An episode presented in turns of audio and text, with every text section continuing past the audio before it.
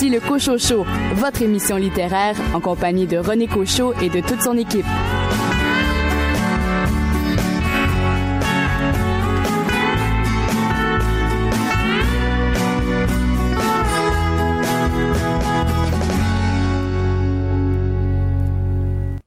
Bonjour tout le monde, toute l'équipe du Cochocho est bien heureuse de vous accueillir pour les deux prochaines heures avec une multitude de chroniques et euh, d'entrevues. D'ailleurs, au cours des euh, prochains instants, vous aurez l'occasion d'entendre l'entrevue que m'a accordée euh, l'auteur Christine Brouillette, qui nous ramène son célèbre personnage, sa célèbre enquêtrice Maud Graham, dans une 18e enquête.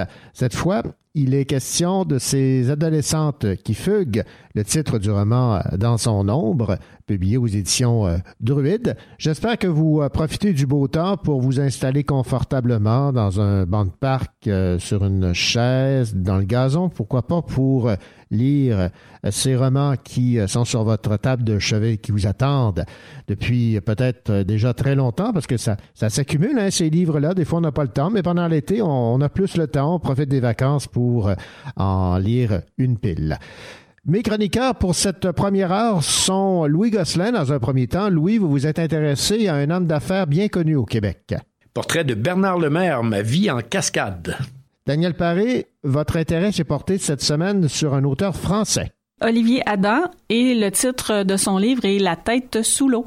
Et André Jacques, de votre côté, vous nous parlez d'un nouveau livre qui en fait n'est pas tout à fait nouveau. De Roger Ellery, Les fantômes de Manhattan. Nous vous souhaitons une excellente émission.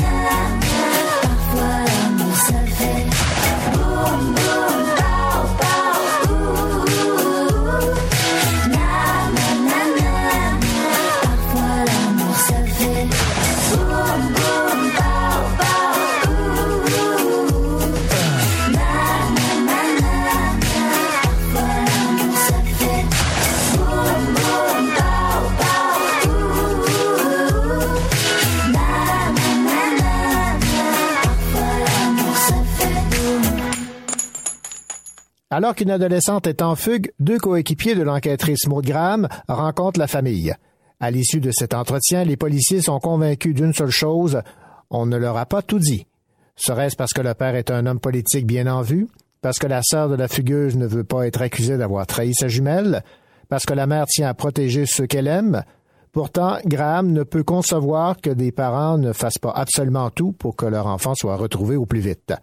Ce qui aurait pu se résumer à une banale rébellion adolescente va s'avérer la première étape d'une enquête aux ramifications insoupçonnées devant laquelle Maud Graham et ses collègues, portés par la volonté d'empêcher le pire, devront unir leurs forces. Voici le résumé de la 18e enquête de l'enquêtrice Maude Graham, créée évidemment par Christine Brouillette qui signe le roman dans son ombre. Christine Brouillette, bonjour. Bonjour. Christine, ramenez Maude Graham, ça fait le plaisir des lecteurs, mais ça vous fait plaisir aussi. Oui, oui. Moi, Maud Graham, c'est comme une amie. Alors, les gens pensent souvent que c'est mon alter ego. Ce n'est pas le cas. C'est vraiment comme une amie chère que je suis toujours contente de retrouver. Et le fait de travailler avec Maud Graham depuis tant d'années, là, il paraît que c'est le 18e. Moi, je les ai pas comptés, mais on m'a dit que c'est le 18e. Euh, on s'est chargé de le compter. En, en, en, en, vedette, si je peux dire. Euh, ça me permet de faire des intrigues qui sont plus compliquées parce que je n'ai pas à me poser des questions au, sujet de Maud. Je la, je la connais par cœur, donc je connais ses réactions, je connais sa famille ses amis, les gens avec qui elle travaille. Donc, ça me simplifie beaucoup. Euh, cette partie-là, elle, se fait d'une façon très naturelle, ce qui me permet d'avoir des intrigues qui sont plus compliquées. Par exemple, dans dans, euh, dans son ombre, il y a deux intrigues qui chevauchent. Et, euh, et ça, ben, je pouvais pas le faire quand j'ai commencé les premiers romans avec mon Graham parce que j'installais le personnage. Mais maintenant, Maud, elle est là, elle est vieillie comme moi, mais elle est toujours là. Et, et avec évidemment ses collègues qu'on a appris à aimer et à apprécier. Là, vous abordez une thématique qui a été euh, très d'actualité avec la série Fugueuse. Oui. Est-ce qu'il y a... Euh, c'est un, un hasard, ça, ou... En fait, c'est pas un hasard, c'est très curieux parce que moi, j'ai travaillé sur ce sujet-là, je faisais de la recherche et j'étais en train de d'écrire le plan. Ben, je, je fais toujours des plans de travail avant de, commencer la rédaction. Et la série Fugueuse a été diffusée au moment où je terminais le plan. Et là, je me suis rendu compte que j'avais trop de choses qui étaient semblables. Mhm. Alors, il fallait que je, je, mette tout à la poubelle et, et, que je recommence sur une autre piste. Mais j'avoue que j'ai été une semaine à me dire, mon Dieu, mais qu'est-ce que je fais? et euh, mais j'ai pris en fait le problème à l'envers. On, on a effectivement l'idée que quand un enfant en fugue, les parents sont dévastés, ils veulent tout faire pour le retrouver. Puis je me suis dit, si c'était pas précisément ce cas-là, si un parent n'avait pas envie que son enfant revienne, et c'est sur cette piste-là que, j'ai commencé, que j'ai refait en fait le, plan de travail, et, donc ça a donné tout un autre euh, roman. Mais bon, je pense qu'il faut il faut parler de la fugue, puis la série Fugueuse a été formidable pour ça parce que je pense que ça a alerté euh, les parents et les, les adolescentes aussi parce que mon Dieu que c'est facile d'être piégé quand on est jeune et naïf et on croit qu'on sait tout, on se pense adulte, mais à 15-16 ans, on n'est pas encore des adultes, on n'a pas la maturité pour voir les dangers. Et, euh, donc, c'est bien de mettre les, euh, les, jeunes en garde un peu. Ouais, on va revenir là-dessus. J'aimerais qu'on aborde donc la thématique euh, que vous avez décidé d'explorer, à savoir que le, le, parent peut ne pas être désespéré de la fugue de son enfant. Je vais vous citer ici en page 83. Elle avait envie de la frapper pour éviter de penser à la déception qu'elle avait ressentie en voyant réapparaître Alizé, la déception qu'elle devait évidemment cacher à Lily Rose et à Martin. Elle ne pouvait pas avoir souhaité que sa fille ne revienne jamais. Ouais. Mais, mais je pense que malheureusement, il y a des parents qui n'aiment pas leurs enfants. Et euh, ça, c'est on sait les ravages que ça cause par la suite, mais un enfant qui n'est pas aimé, euh, il y a beaucoup de travail à faire pour se construire et se reconstruire. Et donc, euh, c'est même si c'est jamais dit, même si Laure dit jamais à sa fille qu'elle ne l'aime pas, elle ne, elle, elle fait tout pour cacher son aversion. Mais euh, est une petite, une, jeune fille qui est sensible, donc elle, le sent que sa mère est pas près d'elle comme elle est près de sa jumelle Lily Rose. Donc c'est une famille qui, est tout à fait dysfonctionnelle et bon, des familles comme ça, puis c'est très, c'est très, c'est très utile pour les auteurs de romans policiers euh, ce genre de dynamique-là dans une famille parce qu'on peut tout inventer, on peut tout créer. Euh, le pire peut arriver parce qu'au départ, il y a un déséquilibre qui est, qui est, là. Ouais, déséquilibre du fait qu'elle a eu des jumelles et qu'elle est beaucoup plus proche de Lily Rose que d'Alizée, là. Oui, et un parent qui préfère un de ses enfants, c'est une situation qui est tout à fait euh, inconfortable et douloureuse. On, on, les mères, en principe, on doit aimer les enfants. Donc, euh, quand tu te rends compte que tu n'aimes pas un, de tes deux enfants, j'imagine que tu fais tout pour le cacher, mais c'est pas évident. C'est un travail constant. Alors, euh, quand elle, quand Lily Rose disparaît de la maison, là, est soulagée. Hmm. C'est triste à dire, mais bon, c'est un roman noir. Hein? On n'est pas dans, dans la, la dentelle et l'allégresse. C'est un roman policier, donc c'est un peu normal qu'il y ait ce genre de, de tension. Et même si on n'ose pas le dire, c'est réciproque. Là. On a beau essayer de cacher les, les, faits, ça finit par se, se faire se, sentir. Oui, ben c'est là, hein. On, on fait pas des choses. On peut, on peut tenter de les camoufler, mais c'est comme mettre un, un, un, plaster sur une plaie. Ça la guérit pas, hein. Ça la, ça la camoufle, ça la protège un peu, mais ça, ça règle pas le problème. Évidemment, Christine Brouillette, lorsqu'on parle d'adolescentes en fugue, on parle d'adolescentes vulnérables, facilement repérables par les adultes qui savent les euh, attirer. Je vais vous citer euh, ici. Euh, je t'ai acheté du linge, des souliers, un bijou, ce n'est pas assez. Il faudrait trouver une date idéale pour mademoiselle Alizée.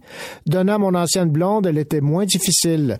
Et puis, oublie ça, on va rester au Québec au lieu de faire quelque chose de tripant, puis oublie le party. Il se tue pendant quelques secondes avant de reprendre d'une voix lasse. Sais-tu quoi? Je pense que tu es trop jeune pour moi. Là, évidemment, Christine, il y a toute la manipulation qui est exploitée ici. Oui, c'est ce que je disais tout à l'heure. Les, les jeunes filles sont très facilement manipulables. Puis quand tu quand as 15-16 ans, puis qu'un garçon qui, qui a 5-6 ans plus que toi s'intéresse à toi, euh, tu c'est l'éblouissement, tu es heureuse, tu as l'impression d'être la personne qui a été choisie. Alors lui, il fait un chantage en, en faisant valoir que son ex-blonde qui a, qui a jamais réellement existé, euh, c'est toutes des mensonges qu'il invente pour que que la, la, jeune fille Alizée soit davantage sur, sous sa coupe, qu'elle ait peur de le perdre, qu'elle ait peur qu'il la quitte. Et lui, son idée, c'est de, la, vraiment de la dominer complètement pour la pousser vers la prostitution. Donc, euh, c'est des gens, c'est des professionnels de la manipulation, les proxénètes, euh, c'est ça. Puis, malheureusement, il y en a beaucoup. Puis, les, les, les jeunes filles qui sont laissées à elles-mêmes parce qu'elles fuient pour toutes sortes de raisons, euh, ben, c'est des proies extrêmement faciles pour ces gens-là. Le trafic sexuel, ça existe là au Québec. C'est pas quelque chose qui se passe juste ailleurs. Hein. On parle du trafic sexuel dans les, en, en Thaïlande et tout ça, mais ça existe au Québec. Vous exploitez aussi le, secret parce qu'il y a beaucoup de choses non dites dans votre euh, roman, dans vos euh, intrigues. En fait, ce que Lily Rose ne veut pas révéler, les euh, penchants également du père de Alizé, qui est un politicien bien connu. Mais le secret, c'est une mine d'or pour un auteur. Parce qu'un secret, on sait qu'il va toujours finir par, par être dévoilé, être euh, trahi, être, être su par les gens qui doivent pas le savoir. Donc, c'est ça aussi, c'est très porteur. Quand on, quand moi, il y a souvent des secrets dans, dans mes intrigues. Mhm. Et quand j'ai des auteurs de romans policiers, il y en a, ils font, ils font la même chose que moi. Ils utilisent ce, pas, je dirais pas stratagème, là, mais euh, c'est un levier euh, qui est formidable pour faire avancer une intrigue. Et on, on sait que tous ces gens-là ont des choses à cacher, mais on, veut que Graham découvre la vérité, mais euh, c'est pour moi, je place toujours des des espèces de c'est des boîtes à secrets dans mes dans mes intrigues là.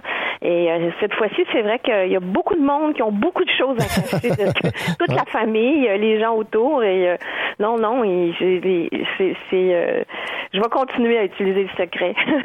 Et le chantage également Bien sûr, mais c'est vraiment les clés euh, du roman noir. Hein. Euh, moi, je suis pas vraiment dans des euh, dans des romans où on, a beaucoup d'hémoglobine et il y a beaucoup de massacres. Et bon, j'en ai fait quand même avec un tueur en série, puis j'ai fait mm-hmm. un truc avec, mais mais quand même, je suis plus dans le drame, dans la un truc psychologique et et, et le secret, le chantage, la manipulation, c'est c'est tous des c'est des outils pour pour moi. Est-ce qu'on peut dire que l'intrigue policière sert à développer une intrigue plus sociale? Euh, en tout cas, c'est fait en parallèle et euh, c'est rare que dans mes romans, j'ai pas effectivement un volet social, euh, que ce soit les, les, bon là on parle de crimes sexuels, on parle de, de, de proxénétisme, mais dans les romans précédents, j'ai parlé de violence conjugale, j'ai parlé de d'inceste, j'ai hmm. parlé ben, bon forcément parce que mon Graham est au crime contre la personne, donc on est tout de suite dans l'intimité, mais moi Graham elle s'inscrit aussi dans une société comme femme, elle a des réflexions. Quand quand j'ai créé mon Graham, moi j'en avais assez de voir dans les euh, dans les romans que par ailleurs j'aimais, mais des auteurs euh, euh, qui écrivaient, que ce soit des Français ou des Américains, les blondes étaient évaporées, les noirs étaient méchantes, puis les rousses étaient pulpeuses. et quand c'était vraiment stéréotypé, et moi je me disais ça correspond pas à ce que je vois, c'est j'ai pas de femmes comme ça autour de moi. Mm-hmm. Et quand j'ai créé Monogramme, dans ma tête c'était clair, je voulais faire une femme ordinaire qui fait un métier hors de l'ordinaire. Mais cette femme ordinaire vit dans une société, vit à Québec, voit le monde changer. Ça fait 20 ans qu'elle pratique son métier. Et il y a des choses qui sont désespérantes pour elle dans la mesure où la violence conjugale existait euh, quand elle a commencé, puis malheureusement, ça existe encore aujourd'hui. Euh, elle va continuer à se battre, elle va continuer à dénoncer ces choses-là, mais parce qu'elle fait, partie de la société, puis c'est une, une pessimiste active, au grand. Bon, elle voit ce que c'est, mais elle va quand même travailler pour essayer de changer les choses. Mais oui, elle s'inscrit dans la société. Donc moi, euh, comme auteur, c'est certain qu'il y a un volet social dans, dans mes romans. Elle vieillit, elle prend de l'expérience et ça lui sert aussi dans cette enquête, non? Ben oui, j'espère que j'espère que ça lui sert de prendre un peu d'expérience, sinon ça serait désespérant de vieillir. C'est, c'est jamais, c'est pas agréable de toute façon, mais mais moi je me dis euh, bon, je prends du métier, de gramme aussi, et euh, on, on, essaie d'avancer toutes les deux euh, dans, avec les années, mais mais c'est vrai que ça lui permet d'avoir aussi une distance, un recul. Maud a appris aussi à déléguer dans ce roman-là. Elle n'est mhm. pas toujours en avant-plan, mais elle laisse beaucoup de Tiffany euh, prendre prendre la place. Joubert, en fait, les collègues avec qui elle travaille, mhm. euh, elle les laisse prendre des initiatives. Puis c'est normal, il faut que ça soit ça. Puis elle va devoir faire la même chose avec euh, son fils adoptif Maxime, qui choisit de faire le même métier qu'elle. Puis c'est bien évident qu'elle va avoir envie souvent de dire oh fais pas ci, fais pas ça, fais attention, non non. Mais elle, il faut pas qu'elle s'en mêle, il faut qu'elle laisse voler de ses propres ailes. Donc c'est une chose aussi que que, j'imagine on apprend vieillissant, de dire on peut pas tout contrôler là, donc laissons aller de certaines choses. Une dernière euh, chose que j'aimerais aborder avec vous euh, dans votre roman, vous abordez aussi tout le le phénomène du végétariat. Parce qu'il y a le personnage de Sacha qui est euh, mannequin, qui va à Toronto, et lui, son objectif de vie, c'est d'être une vedette. Mais euh, en fait, ça, vient de, de, de, rencontres avec des jeunes au Salon du Livre, de courriels que j'ai reçus parce que c'est arrivé à, pas, je dis pas 20 fois, mais c'est arrivé à plus, plus d'une reprise que des jeunes me disent, ah, moi, euh, j'ai envie d'être écrivain, puis je, comme, je vais être connu comme vous. Et là, là, on décide pas d'être écrivain pour être connu, là. C'est pas, c'est pas, une feuille en soi d'être, d'être une vedette, d'être euh, passé à la télévision et tout ça. Il y a, il y a ce côté, on crée beaucoup de vedettes instantanées à la télé dans les dernières années, ça s'est fait beaucoup. Bon, je dis pas que c'est complètement négatif, mais c'est quand même inquiétant de penser que tu fais pas, tu pas envie d'écrire parce que tu as, besoin d'écrire, tu as des choses à dire ou euh, tu aimes la littérature et euh, tu as envie de créer. C'est pas un besoin de création, c'est un besoin de végétarien. On n'est pas dans la même dimension du tout. On, on part pas de quelque chose d'intime, on part de quelque chose qui est euh, public, est, qui, est du bling bling, qui c'est des paillettes. faut pas, faut pas écrire pour devenir, pour passer à la télévision. C'est très réducteur comme idée. Mais c'est une réalité. Il y a de plus en plus de, gens qui euh, visent le végétariat et puis, euh, évidemment, l'avènement des médias sociaux y contribue. Ben oui, ben oui, parce qu'ils veulent être, ils veulent être connus, mais ce serait mieux de se pencher un peu plus pour avoir une vie intérieure plus riche et euh, moins penser que qu'une vie réussie, c'est une vie sous les projecteurs. Hmm. C'est pas le cas. Ben, on le voit de toute façon avec Sacha, c'est pas, non, pas la gloire souhaitée, disons. Non. non, puis quand on pense à tout, effectivement, vous avez mentionné les, les phénomènes des téléréalités, mais euh, qu'est-ce qui deviennent ces gens-là euh, cinq ans plus tard? Est-ce qu'on se souvient d'eux? Est-ce que c'est vraiment euh, c'est des, des, des, comètes hein? Bon, des, c'est triste parce qu'après tu te dis quoi? Tu as vécu ça, tu as été sous les sous le feu des projecteurs, mais tu t'es nourri à ça, mais c'est pas une nourriture qui est très qui est très riche et c'est très éphémère tout ça. Donc quand tu veux aller plus loin, tu fais quoi? Euh, je pense que c'est mieux quand même de, de, bâtir une vie sur des choses un petit peu plus euh, solides. Cassine Bruyette, même si vous n'aviez pas a décidé d'écrire pour être une vedette. Vous l'êtes devenu avec 700 000 exemplaires vendus des aventures de Maud Graham, des enquêtes de Maud Graham. grâce à mes lecteurs. Moi, j'ai pas de, j'ai pas de mérite. C'est vraiment les lecteurs qui sont tellement fidèles d'année en année. Et moi, je me sens extrêmement privilégiée de vivre ça. C'est, euh, c'est vraiment un cadeau. Euh, euh, peut-être ben, parce que Maud Graham a pu, Maud Graham est, est, dans le cœur des gens et on m'en parle souvent comme d'une personne presque réelle. Et c'est le plus beau cadeau qu'on peut me faire. Alors, oui, si j'ai si j'ai du succès, c'est vraiment grâce à, mes lecteurs si fidèles. 18e enquête de Maud Graham, le titre euh, dans son ombre. Merci beaucoup pour euh, cette entrevue. Monsieur Cochot, je vous remercie infiniment et je vous souhaite un bel été. Vous écoutez le Cochot Show en compagnie de René Cochot, votre rendez-vous littéraire.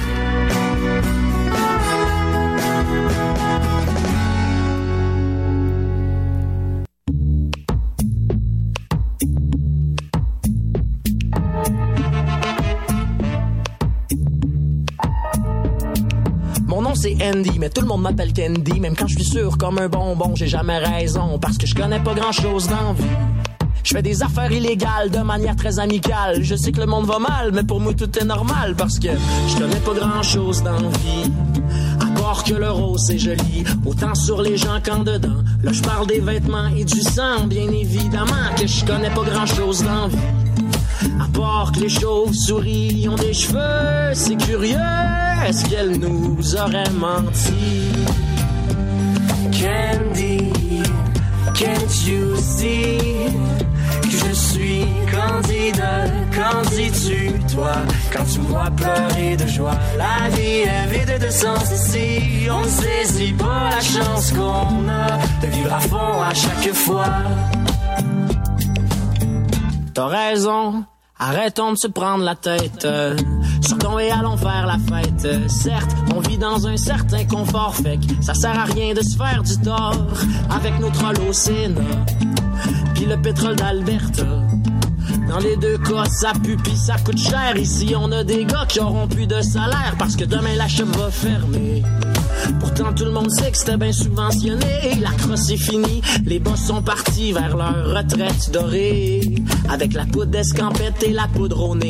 Après ça, on dit, c'est moi le criminel ici. Candy, can't you see?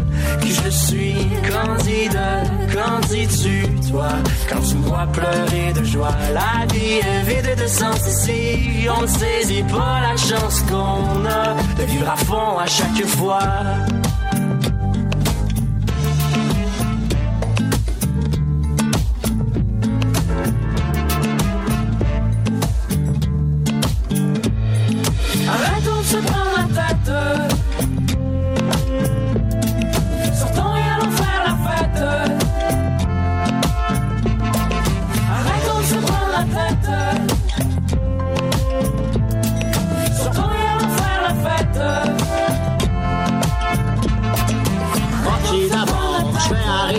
Faire avec le sort de ma communauté, même si en Ontario, y en ont pas trop, trop d'écoles franco.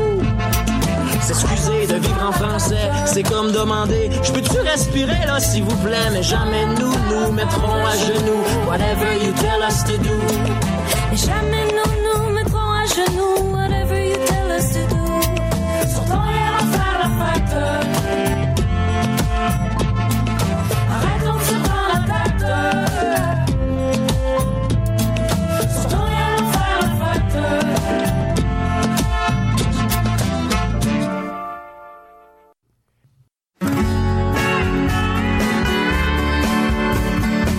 n'a pas peur de prendre quelques livres pour les lire, évidemment.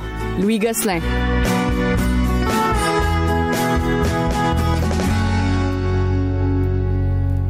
Louis Gosselin, bien le bonjour. Bonjour René. Louis Gosselin, vous aimez à l'occasion lire des, euh, des biographies sur euh, des, des personnes qui euh, marquent la société euh, à leur façon. Oui. Et dans le cas du euh, personnage dont vous allez nous parler euh, cette semaine, c'est l'industrie du papier dont il est question. Oui, Bernard Lemaire, Ma vie en cascade, c'est un livre publié chez Québec Amérique, écrit par Christian Bellavance. Bernard Lemaire, c'est un des frères Lemaire, comme on les connaît, de Kings et Fall. La biographie est écrite par Christian Bellavance, qui a œuvré comme journaliste et gestionnaire à la Tribune, entre autres, et au Devoir. Et lorsqu'on a lancé le livre il y a quelques mois, ben, on a tous appris en même temps que Bernard Lemaire a été diagnostiqué de la maladie d'Alzheimer il y a un an maintenant, en avril 2018, et il a aujourd'hui 83 ans. Et je vous dirais que ce livre devient autant plus important parce que Bernard Lemaire représente vraiment le modèle québécois des entrepreneurs de sa génération. Ouais. Inventif, les deux mains dans les machines, audacieux, peur de rien, euh, capable de se relever d'un échec, parti de rien pour gérer Cascade et plus tard Boralex, qui sont deux sociétés boursières de plus d'un milliard de dollars chacune. Quand même, hein? Alors vraiment parti de rien. Et euh, ce que je trouvais drôle aussi, c'est qu'il allait visiter des usines un peu partout dans le monde pour les acheter ou les, Ouais. les remonter. Et en se promenant dans l'allée, il voyait un ouvrier qui était un mécanicien qui avait qui était dans la machine. Il enlevait son veston, puis s'installait avec lui, les deux mains dans la graisse, pendant que les autres dignitaires faisaient leur visite. Là, lui, puis il réparait avec le gars. Puis euh, non, c'est très bien écrit. Moi, j'aime bien l'image. Ouais, c'est bien, c'est bien fait. Puis ça représente bien qui était le même. Fait penser à Bombardier un peu. Ouais, ouais, Hein, le, ouais. le genre de gars comme on a vu, euh, je l'ai pas connu, mais comme on a vu dans les récits, dans les Ouais, films, ouais, là, qui, qui n'hésitaient pas à se mettre les deux mains dans le moteur. C'est le récit du parcours d'un homme qui, d'abord, à Drummondville, ramassait des déchets, faut s'en souvenir, hein, Mm. tout comme son père avant lui, mais qui savait comment tirer profit. Alors l'histoire, si on veut, est bien menée. L'auteur parle pas seulement de transactions d'affaires, parce que ça deviendrait long un peu les, Ouais. les actions en bourse, puis euh, les titres et tout ça, c'est un peu moins intéressant à mon point de vue. Mais il va aussi dans la vie familiale et amoureuse de Bernard Lemaire, qui euh, ne voulait pas, il ne pouvait pas accepter de vivre avec une seule femme. Ouais, Et ouais. Ça, c'est intéressant aussi dans, le, dans le roman, dans le récit, devrais-je dire. Et si on se place dans le contexte des années sociales, euh, dans le contexte social plutôt du Québec des années 60-70, ben c'est tout à fait inhabituel. Alors en plus du personnage homme d'affaires, il y avait le personnage vie amoureuse et vie privée qui est aussi très intéressante à découvrir. J'ai beaucoup aimé, c'est le portrait de l'homme d'affaires petit qui devient très grand, mais qui a dû faire de nombreux sacrifices pour sa famille et tout ça. Alors intéressant. Bernard Lemaire, Ma vie en cascade. J'aime déjà le titre, Ma vie en cascade. oui, oui. hein. Je- Bien il a- trouvé. il y a Un bon lien avec, euh, évidemment, cette entreprise qu'il a euh, mise en place et qui a connu, euh, mon Dieu, du succès partout dans le monde. Et son Euh, amour pour la région, pour, son amour pour la euh, région. Drummondville, Kings et Falls, euh, l'Estrie en général, très très bien. euh, écrit par Christian Bellavanche chez Québec Amérique. Merci beaucoup, Louis Gosselin. Merci, à la prochaine.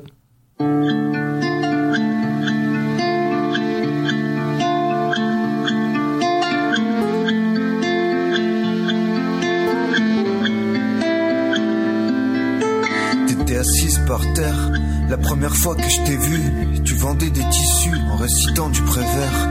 Moi je rentrais du travail, soucieux et fatigué. Tu m'as regardé de tes yeux, couleur vitre éclatée, Lila. Je me souviens, tu m'as dit, avec ta gueule de sale con, toi tu bosses pour l'État, ou pire tu bosses pour un patron. T'as des blessures d'enfance, copain, elles te vont bien, l'amour. C'est comme la finance, moi, j'y comprendrai jamais rien. T'étais plus belle que toutes les autres, j'avais découvert un trésor. C'est vrai, j'ai eu envie de fouiller dans ton désordre. J'y ai trouvé une vieille âme cachée sous une peau toute neuve. Tu fais partie des seuls à prier pour qu'il pleuve. Ne m'embrasse pas, éloigne-toi de ma bouche. Lila, tu sais, je casse tout ce que je touche. Ne m'embrasse pas, protège ton petit rire. Moi j'ai tendance à briser tout ce que la vie veut m'offrir. Lila, t'as rien à faire ici. Ça te va beaucoup mieux la bohème. Ne viens pas me rejoindre à Paris. Continue de clamer tes poèmes. Mon bonheur est si blême qu'on dirait du ciel gris. Tes sourires sont des graines, il faut que tu les cernes. Lila, n'entre pas dans ma vie. J'ai tendance à briser tout ce que j'aime. Tu m'as rappelé que ta jupe, tu l'avais cousue toi-même et que pour la soulever, fallait réciter trois poèmes. Tu t'es allongé dans les et t'as crié, je suis vivante. J'avais ramené du rhum et toi, des étoiles filantes. Tu répètes que la vie est belle, comme le sont les silences.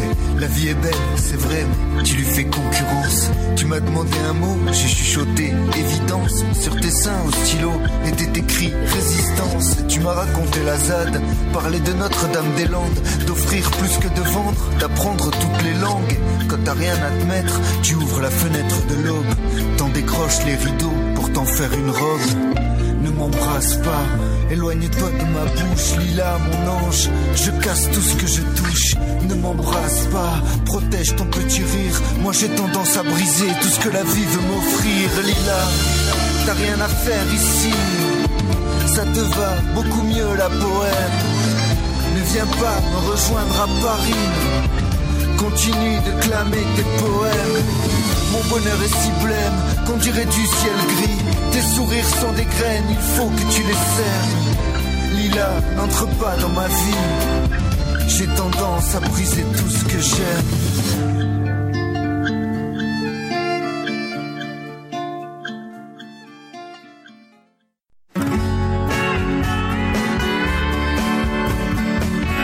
Votre rendez-vous littéraire en compagnie de René Cochot et de toute son équipe du Cochot se poursuit.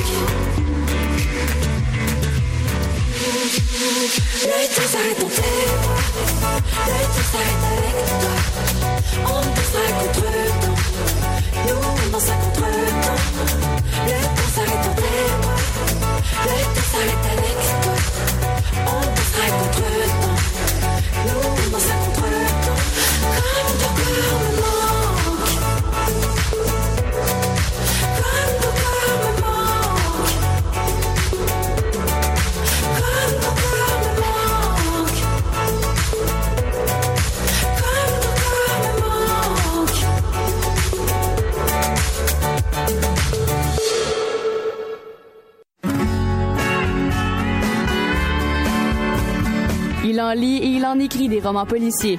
André Jacques.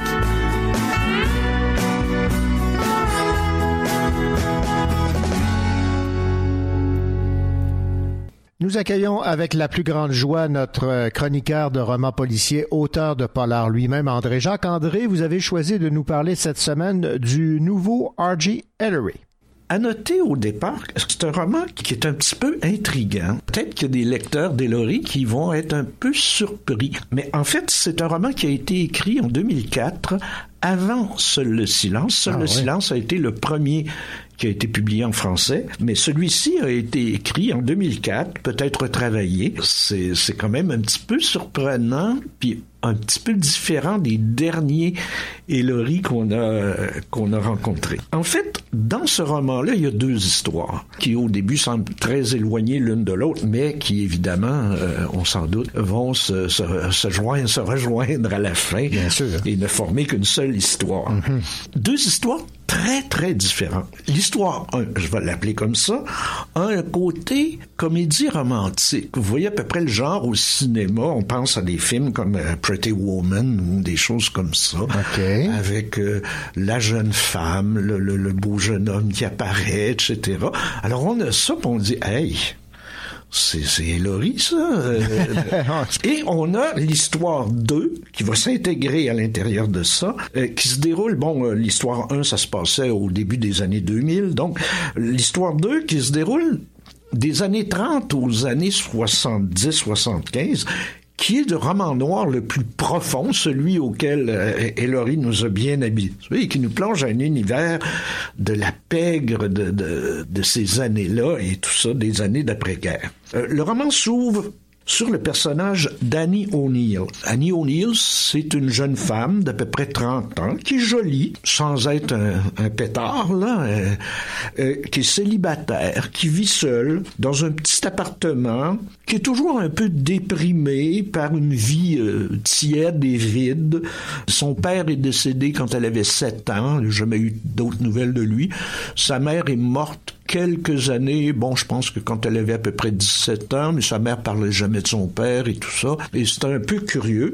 Donc, avec le petit héritage qu'elle a eu, elle s'est acheté euh, une librairie, une petite librairie de livres d'occasion, de livres rares, euh, où il passe peu de clients et tout ça. Elle vit, comme je disais tantôt, une vie terne, euh, métro, boulot, dodo, elle part au travail, elle passe sa journée à prendre du thé dans sa petite boutique, et puis elle rentre chez elle le soir, regarde un peu de télé, puis elle lit un peu, etc. Son seul ami, c'est Jack Sullivan, qui lui euh, est un homme de 50 à 60 ans, qui est un ancien photographe de guerre, reporter de guerre aussi, qui a fait le Vietnam, les combats de, euh, d'Amérique centrale, au Nicaragua, au Salvador, etc., qui est un, un alcoolique, euh, mais euh, qui boit beaucoup, mais qui demeure gentil, tu sais, qui, qui- c'est vraiment qui s'occupe d'elle. Donc voilà pour euh, cette histoire. Et un jour, dans la librairie, il y a un vieux monsieur euh, qui se présente, euh, qui s'appelle Forrester. Monsieur Forrester remet à Annie deux choses. Une lettre que son père avait écrite pour sa mère, mais qui n'a jamais été envoyée.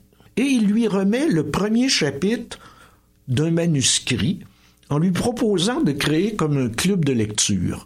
Alors il lui dit, je vous laisse ce chapitre-là, euh, qui a été écrit par une personne que vous connaissez pas. Et la semaine prochaine, on se retrouve, on discute du chapitre et je vous remettrai un autre chapitre. Alors c'est là, dans ce texte, le, le texte du manuscrit, qu'on entre dans l'histoire 2, euh, que j'appelle dans la deuxième histoire. Le premier chapitre s'ouvre, ça se passe en Pologne à la fin des années 30. C'est l'histoire d'un de Haïm, Haïm qui est un musicien tzigane qui tombe amoureux d'une juive et avec qui il va avoir, avoir un enfant. Haïm va euh, rapidement euh, passer dans un pogrom, etc., va être, va être lynché. La juive et son enfant vont évidemment être capturés par les nazis au moment où la guerre de 39-45 euh, démarre et vont être internés dans des camps de concentration, etc. La femme va subir des sévices épouvantables et tout ça. Elle va mourir, mais l'enfant survit. Alors, à la libération des camps, euh, il y a un sergent américain d'origine juive qui va prendre en- un peu en soin de cet enfant et qui va l'adopter et le ramener avec lui aux États-Unis. Alors, ce personnage, euh, qui s'appelle Rosen, va lui d'ailleurs lui donner son nom, et l'enfant, à partir de ce moment-là, va s'appeler Harry Rosen. Sauf que le sergent en question meurt euh, quelques années plus tard, quand l'enfant a à peu près 14 ans. Et là, l'enfant qui, qui est obligé de, de, de subsister, de vivre euh, dans, dans cette ville qu'il commence à connaître, évidemment, il a été amené là à enfant, euh, l'enfant va glisser peu à peu vers la délinquance. D'abord la petite délinquance, euh, des petits vols, des, des commissions pour les des gens de la mafia qui, fait, qui dirigent des bordels, des tripots, des, des, des salles de jeu, etc. Puis ils charrient des choses pour, pour eux et tout ça. Mais peu à peu, comme il est très, très, très intelligent, il va gravir les échelons et il va devenir, il va créer sa propre gang ça, avec euh, quelques alliés, etc. Puis il va devenir euh, un mafioso euh, très dur. Évidemment, il n'y a pas eu une enfance facile, on le sait. Donc, on a comme ça, euh, continuellement en parallèle, la petite vie tranquille de Annie et cette histoire euh, de Harry Rosen, qui est quelque chose de, de, de, profondément noir. Alors, Forrester va revenir avec de nouveaux chapitres, etc., puis on avance. Et un jour, il y a un jeune homme, à peu près de l'âge d'Annie, qui se présente, qui fouille un peu, qui prend un livre ou deux, etc., qui jase avec elle, il est gentil, il revient, il commence à sortir ensemble Et là, c'est le côté un peu que je disais tantôt, comédie romantique. Elle a rencontré l'homme de sa vie, qui lui est un, un agent d'assurance. On embarque dans ça, puis on navigue dans cette histoire un peu gris-rose et l'autre totalement noir. Ce qu'il y a de plus extraordinaire, c'est ce don qu'il a de créer une densité des émotions. L'émotion que dans n'importe quel de ces romans, qu'on les prenne tous, il y, a, il y a, une densité, c'est un magicien de l'émotion. Et ici, évidemment, on a l'émotion d'Annie, sa solitude, son désarroi de jeune femme célibataire de 30 ans qui... Euh, puis il décrit ça, tu sais, avec une finesse euh, exceptionnelle. À côté de ça, la violence, la rage qu'on trouve à l'intérieur de Harry Rosen et des, autres personnages qui l'entourent dans ça. Alors, c'est vraiment un roman qui surprend, parce qu'on est quand même un petit peu loin de ce à quoi Ellery nous a habitués, mm-hmm. mais qui surprend, mais qui touche énormément. Euh, moi, j'ai vraiment adoré ce roman-là. Et en tant qu'auteur, je peux vous dire que j'aimerais un jour être capable de donner autant de profondeur et de densité à mes personnages au plan de l'émotion. D'accord. R.J. Ellery, Les fantômes de Manhattan, publié aux éditions Sonatine. Merci beaucoup pour euh, cette recommandation de lecture, André Jacques. C'est moi qui te remercie, René. On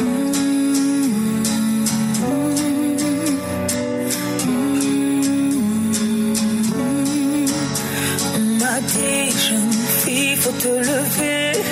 Ta chance n'est pas loin, faut aller la chercher. On m'a dit aussi, faut pas rêver. Et des sons jetés, pourquoi te fatiguer? Moi j'avoue, j'ai jamais rien demandé. Juste de quoi me démerder. Ma foi, ça ne peut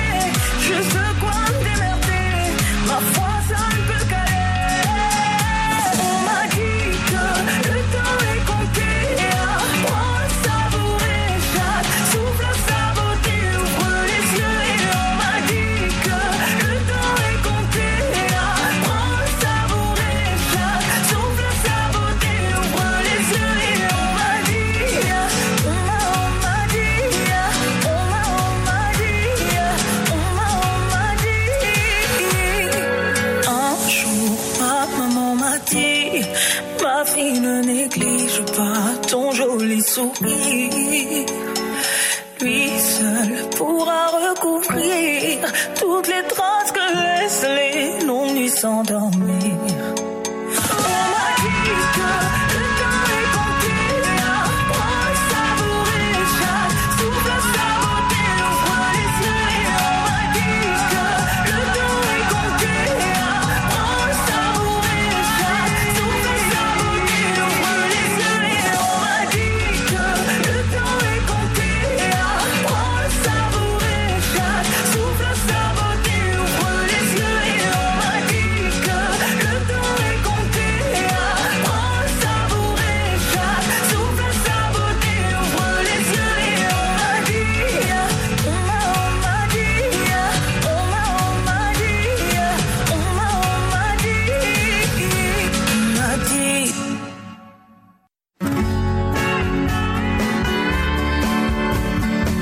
écoutez le Cocho Show en compagnie de René Cocho, votre rendez-vous littéraire.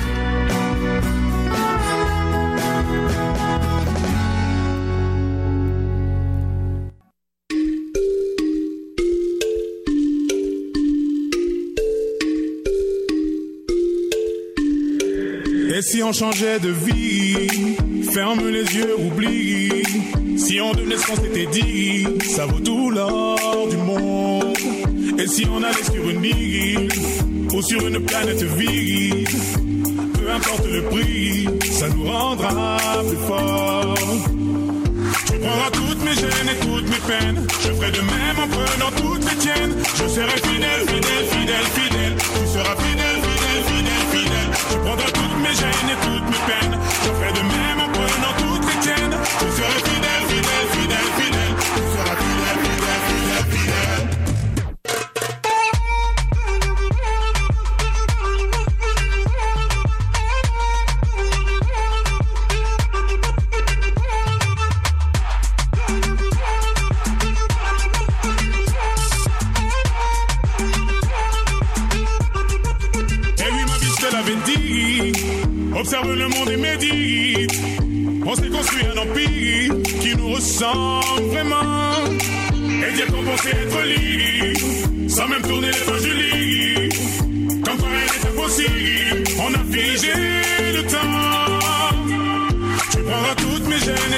Je ferai de même en prenant toutes les tiennes. Je serai fidèle,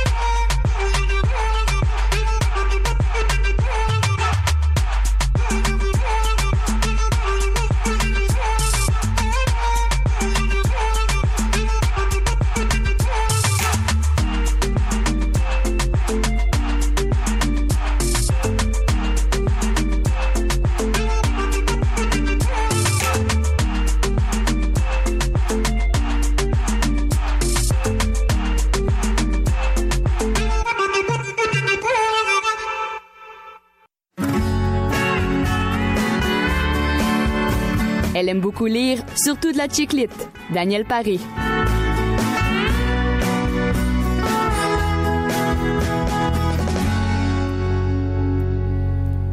Bien le bonjour, Daniel Paré. Bonjour, René. Un auteur français a retenu votre attention euh, cette semaine et il a pour nom Olivier Adam. Je viens de faire connaissance avec euh, Olivier Adam avec ce livre-là, mais euh, son premier roman a été publié en 2000. Donc, il en a écrit beaucoup d'autres. Il est aussi récipiendaire d'un prix Goncourt en 2004.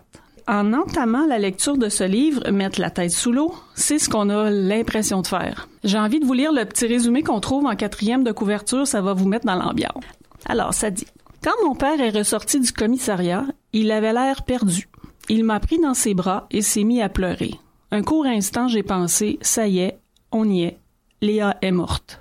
Puis il s'est écarté et j'ai vu un putain de sourire se former sur son visage. Les mots avaient du mal à sortir. Il a fini par balbutier. On l'a retrouvé. Merde alors, on l'a retrouvé. C'en est fini de ce cauchemar. Il se trompait. Ma sœur serait bientôt de retour, mais nous n'en avions pas terminé. Oh, que c'est accrocheur. ça. Oui, hein? Oh, oui. C'est vraiment. Et euh, on a affaire à une histoire d'enlèvement et de séquestration d'une adolescente qui est racontée par son frère, un peu plus jeune. Léa a été absente plusieurs mois avant qu'on la retrouve. Ce sont de courts chapitres qui nous en font découvrir toujours un peu plus sur tous les membres de la famille et on a vraiment hâte de savoir ce qui est arrivé à Léa pendant sa séquestration. On se doute bien que c'est une histoire horrible. Elle refuse d'en parler à qui que ce soit, ni à sa famille, ni à la police, ni à la psy qu'elle est obligée de voir régulièrement. On finira quand même par savoir. L'auteur a beaucoup utilisé l'argot français. Ça m'a obligé même à aller vérifier la signification de certains mots. Comme quoi j'aurais appris des choses. Voilà. en plus de me divertir. Lisez ça, René. euh, J'ai j'ai bien aimé. Est-ce qu'on peut parler d'un autre page turner? Ah oui, tout à fait. Olivier Adam, donc, rappelez-nous le titre. La tête sous l'eau. Merci, Daniel Paré. Avec plaisir.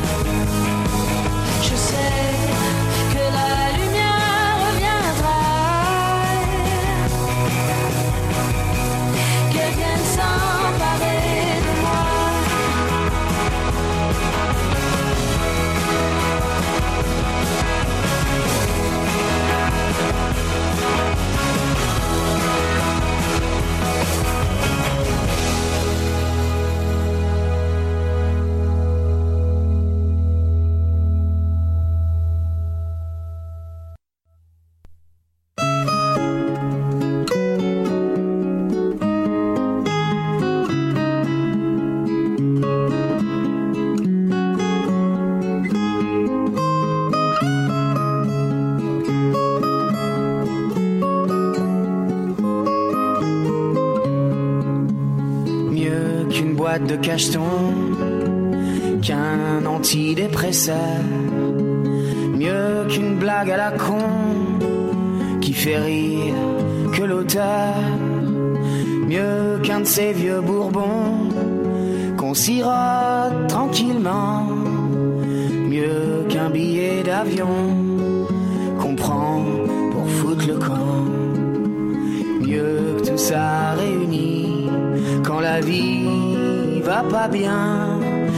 a rien qui sourit. Y a l'épaule d'un copain, mieux qu'entendre sur les ondes sa chanson préférée. Mieux qu'une colère profonde, les assiettes fracassées. Mieux que n'importe quel psy, mieux qu'un punching ball. Mieux qu'une pizza aussi, un match de football. Mieux que tout ça réuni, quand la vie va pas bien quand y a rien qui sourit, y a l'épaule d'un copain.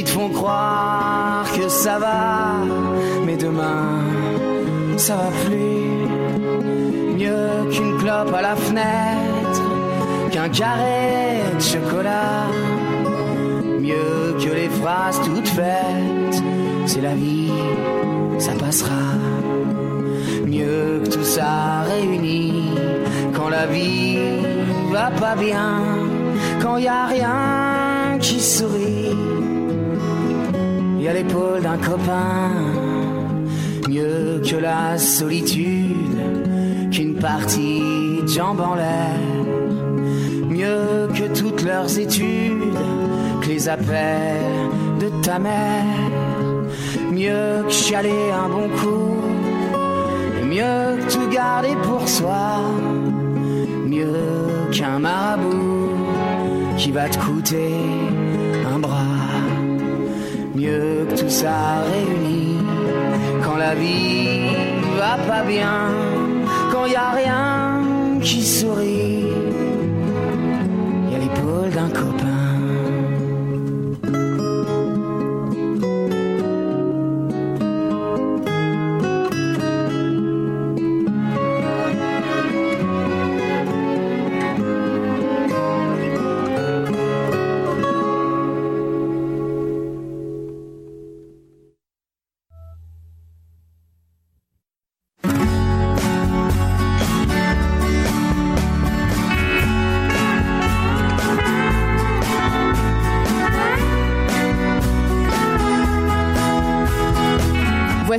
Cochocho, votre émission littéraire en compagnie de René Cochot et de toute son équipe.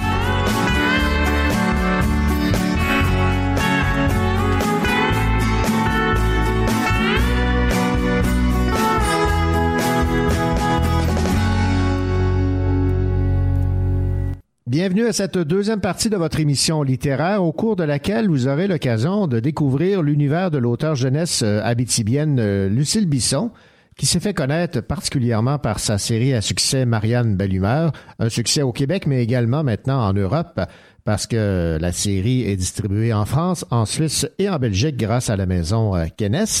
Lucille Bisson va nous parler euh, également d'une nouvelle série qu'elle vient de lancer, Griffe Academy. Le premier tome a pour titre Opération 4P et elle s'est lancée également dans l'aventure du thriller, plus pour les garçons cette fois, un voyage d'enfer. Et euh, deux chroniqueurs se joignent à cette deuxième partie euh, d'émission, à commencer par euh, Caroline Tellier. Caroline, vous allez nous parler d'un livre d'une auteure canadienne-anglaise. Oui, René. Alors, euh, je vous parlerai du nouveau roman de Myriam Taze, Ce qu'elles disent. Quant à vous, Richard Mignot, un roman policier qui vous a jeté par terre. Sous un ciel d'abîme de Steve Laflamme. Bonne deuxième heure. Elle avait 18 ans et moi j'en avais 16. Elle me trouvait trop jeune et pour la mettre à l'aise, je lui ai dit moi j'aime bien les vieilles. J'aime bien les vieilles maisons, j'aime bien les vieilles bouteilles.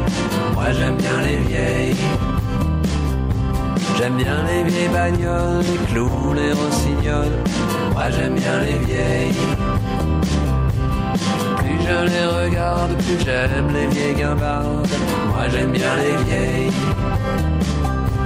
Quand il est un peu sec, je me régale avec le croissant de la veille.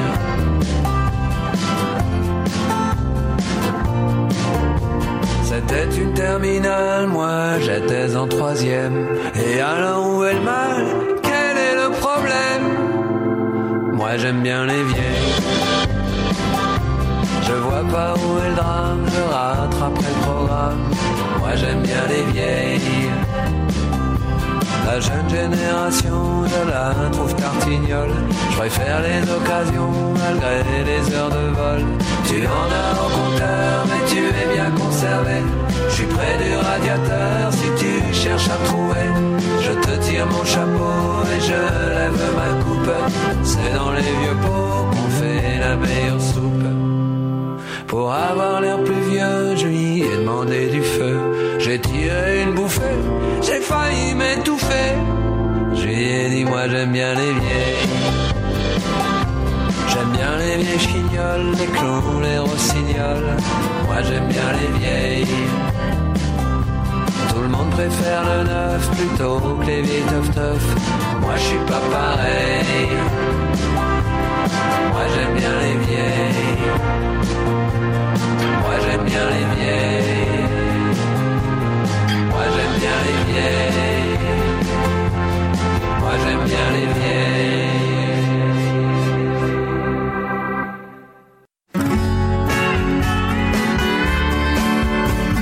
Elle est musicienne, elle enseigne la musique et la lecture fait partie de ses cordes. Caroline Tellier.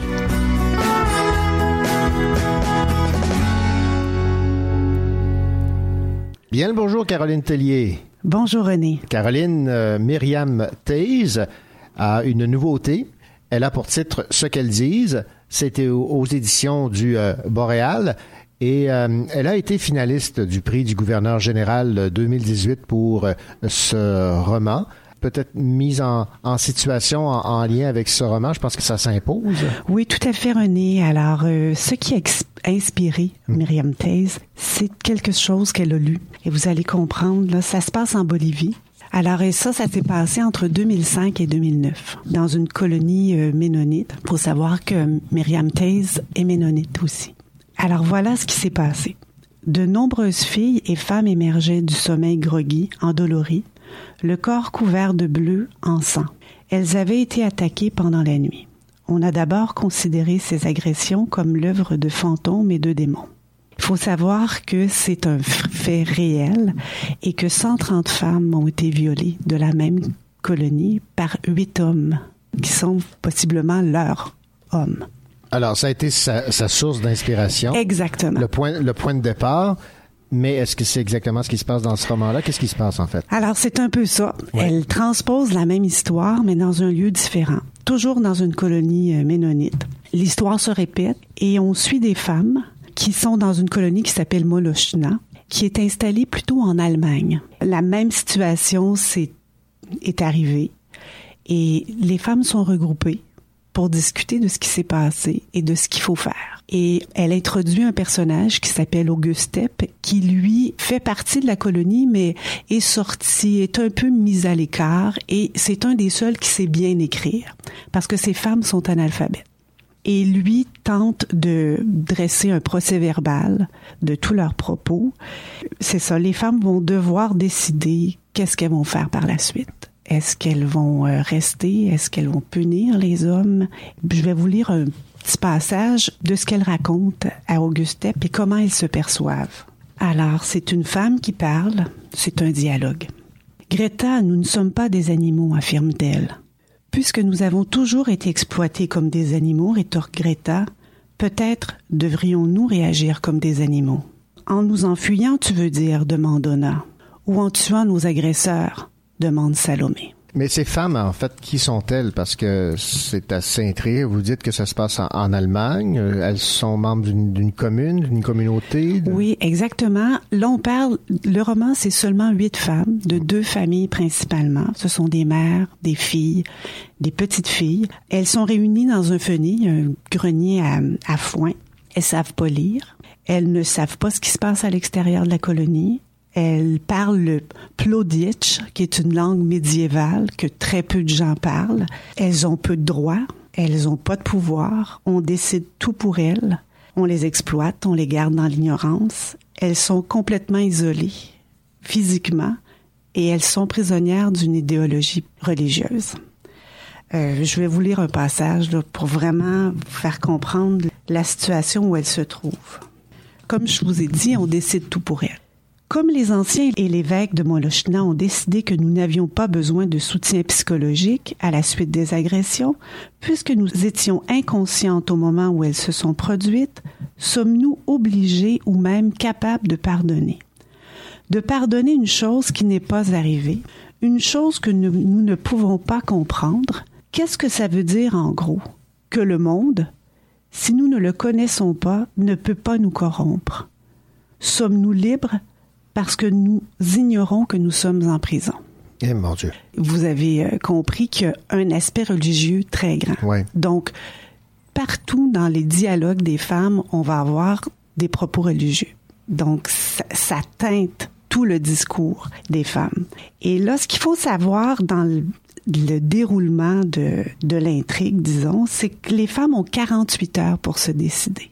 Parce que les hommes sont partis en ville pour libérer les violeurs. Donc, les hommes de la colonie sont partis puis je, ils pas avoir de, de moyens de locomotion. euh, disons, ils sont- ils sont encore en calèche et en cheval. là. Donc, ils sont partis. Ça prend plusieurs heures se rendre en ville, plusieurs heures revenir. Et là, les femmes sont cachées. Et ces huit-là sont très peu. Là. On, elles, elles se cachent des autres femmes, elles se cachent. Il y a encore quelques hommes qui sont sur le site, des plus âgés ou des, des, des personnes handicapées, des choses comme ça. Elles se cachent de tous ces gens-là et elles ont très peur aussi du chef de la colonie qui s'appelle Peter. Et pourquoi faut-il les libérer en 48 heures? Parce que la colonie ne juge pas qu'ils sont si coupables que Ah, ça. OK. Ouais. C'est l'acte du diable. Il y a tout un sujet en dessous de ça là, Mhm. qui trouble grandement. Est-ce qu'on peut faire des liens avec d'autres euh, romans semblables ou avec une même une thématique semblable? Je vous dirais, en fait, c'est la thématique. Ce qui est troublant, c'est que on entend parler de viol collectif. Mais là, ici, c'est pas l'œuvre d'un psychopathe. C'est pas un mouvement global ou, c'est vraiment quelque chose qui est concerté et une violence qui est faite à ces enfants, à ces femmes. Et ça, on ne comprend pas. C'est très, très difficile à comprendre. Encore une fois, ce sont des femmes et des enfants qui sont victimes. Et on est dans un système qui aliène complètement les femmes. C'est tellement choquant. Euh, bon, on se dit, Myriam Toews a probablement romancé, peut-être qu'elle a exagéré le propos, mais c'est incroyable. Et de s'imaginer qu'il y a des sociétés comme celle-là encore en 2019, moi, ça, ça m'empêche d'avaler, je vous dirais. Et j'ai comme un lien avec la, la, la servante écarlate, là, où... euh, Oui, oui, tout à fait. Il y a un peu de ça. Oui, puis euh, oui, tout à fait. C'est, c'est les femmes sont au service des hommes complètement. Euh, ce sont des esclaves. Là. Euh, je, je vais vous lire un, un passage. Ona parle de Peters, l'homme qui les dirige, le, le chef de la colonie. Peters a affirmé que ces hommes, les agresseurs, étaient l'incarnation du mal. Mais c'est faux. C'est la soif de pouvoir, celle de Peters, des anciens et des fondateurs de Molochna, qui est responsable de ces attaques parce que, pour assouvir leur soif de pouvoir, ils ont besoin de gens sur qui l'exercer, nous en l'occurrence, et ils ont inculqué ce mode d'exercice du pouvoir aux garçons et aux hommes de Molochna, et les garçons et les hommes de Molochna ont été d'excellents élèves. C'est un propos euh, très difficile. C'est un sujet qui est, quand même d'actualité avec tout le phénomène, euh, moi aussi, euh, MeToo. Est-ce Oui. que Myriam Taze, dans son approche, dans sa façon de décrire cette intrigue. Vous a- ça vous a plu? Oui, ça m'a plu. Euh, c'est dur, c'est amer. C'est des femmes qui parlent avec des, des paroles, des propos que, que moi je tiendrais pas. Je peux pas critiquer sa façon d'écrire ça. C'est les propos des femmes et probablement qu'elle est plus en mesure de savoir ce qu'elle dirait qu'un autre auteur. On peut avoir un, un intérêt ou pas sur ce, ce roman-là, mais je crois que toutes les femmes devraient le lire. Euh, vous avez parlé de MeToo, mais il- on parle de migrantes aussi. Si ces femmes décident de partir de, de la colonie, imaginez-vous, elles ne parlent pas la langue, elles n'ont rien, elles ne savent pas ce qui se passe à l'extérieur, c'est un choc de valeur, mais elles apportent aussi tout, tout ce qu'elles sont. Alors on peut penser à ce qui se passe à nos jours, les gens qui, qui fuient des, des, des milieux pour euh, vraiment être confrontés à d'autres. Alors euh, c'est là qu'on voit comment elles peuvent être dépourvues et... Euh, Indépendante. oui, exactement. Elle a visé dans le mille, Myriam Taze. Oui, ah oui, vraiment, c'est un roman qui, qui est au goût du jour tout à fait, là, qui euh, va soulever beaucoup, beaucoup de questions. oui. Ce qu'elles disent aux éditions du Boréal, Myriam Taze, auteure euh, établie à, à Toronto, elle a été finaliste du prix du gouverneur général 2018 pour euh, Ce qu'elles disent et maintenant, évidemment, place à la chanson euh, qui euh, a un lien direct avec euh, ce roman. Alors, j'ai choisi la statue d'Ariane Moffat. Je pense que le texte dit tout ce qu'il faut dire. Merci beaucoup, Caroline.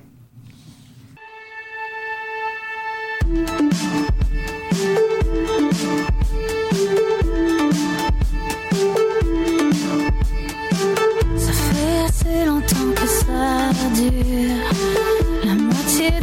Vie que j'endure, que je laisse se jouer au fond de moi. Cette scène d'horreur qui ne m'appartient pas.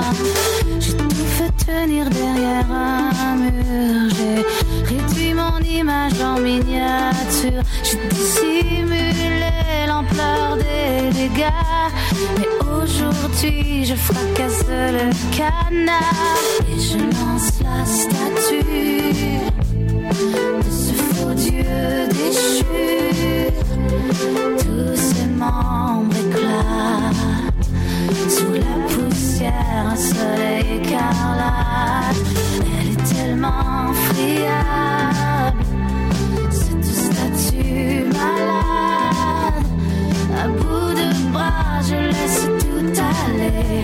et je reprends d'un coup ma liberté.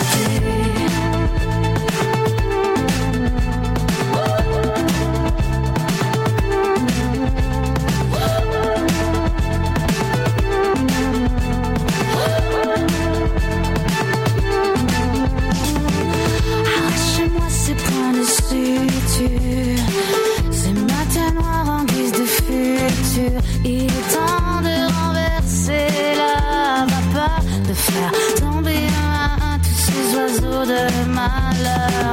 Fini de dénier l'imposture, fini l'hypocrisie d'une culture où la honte résonne plus fort que la loi, où le cœur de la femme en silence se débat.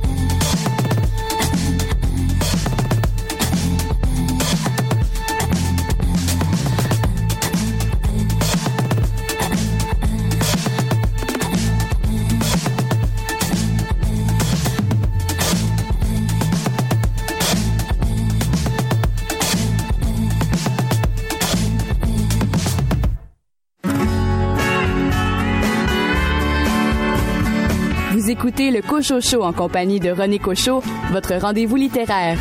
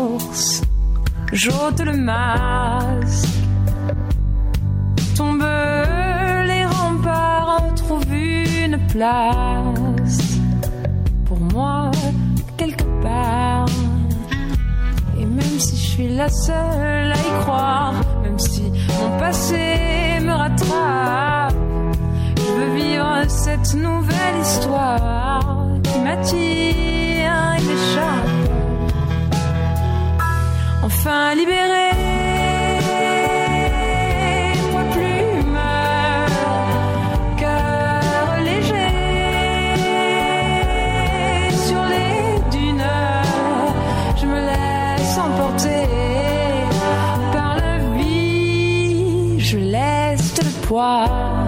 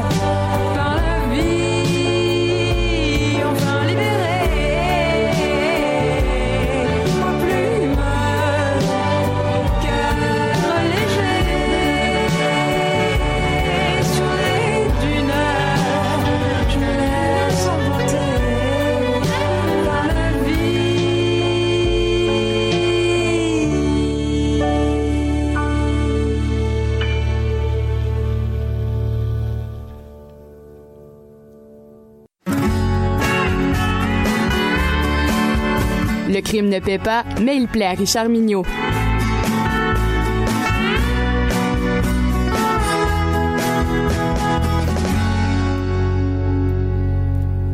Richard Mignot, bien le bonjour. Bonjour René Cochot, vous allez bien? Ben, on ne peut mieux. Et euh, est-ce que vous avez euh, été euh, subjugué, admiratif devant le, le nouveau roman de Steve Laflamme qui a pour titre Sous un ciel d'abîme aux éditions de l'âme? Vous avez mis le doigt sur mon impression. Steve Laflamme ça fait partie de la relève montante du polar à la québécoise. Son premier roman, Le chercheur d'armes, nous faisait miroiter un talent certain, une capacité à bâtir une atmosphère noire, glauque et violente. Son deuxième roman, Sous un ciel d'abîme, confirme les premières intuitions, et en mieux, en moins noir et en plus complexe.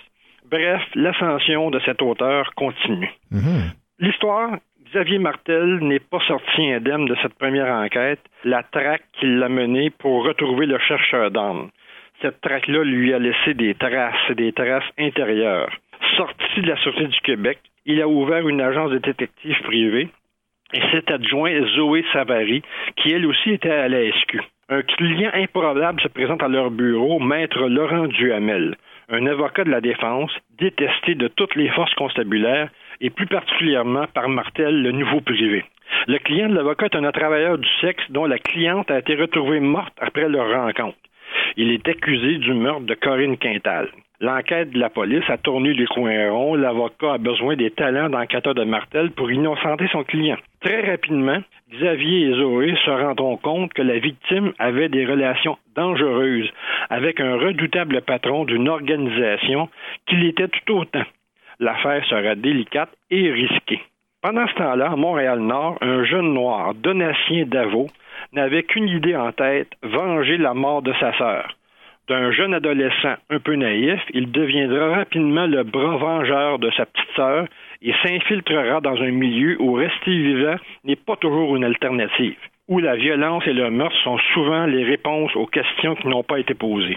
Ces deux histoires vont immanquablement se rencontrer et la finale et sa préparation vont être assez percutantes.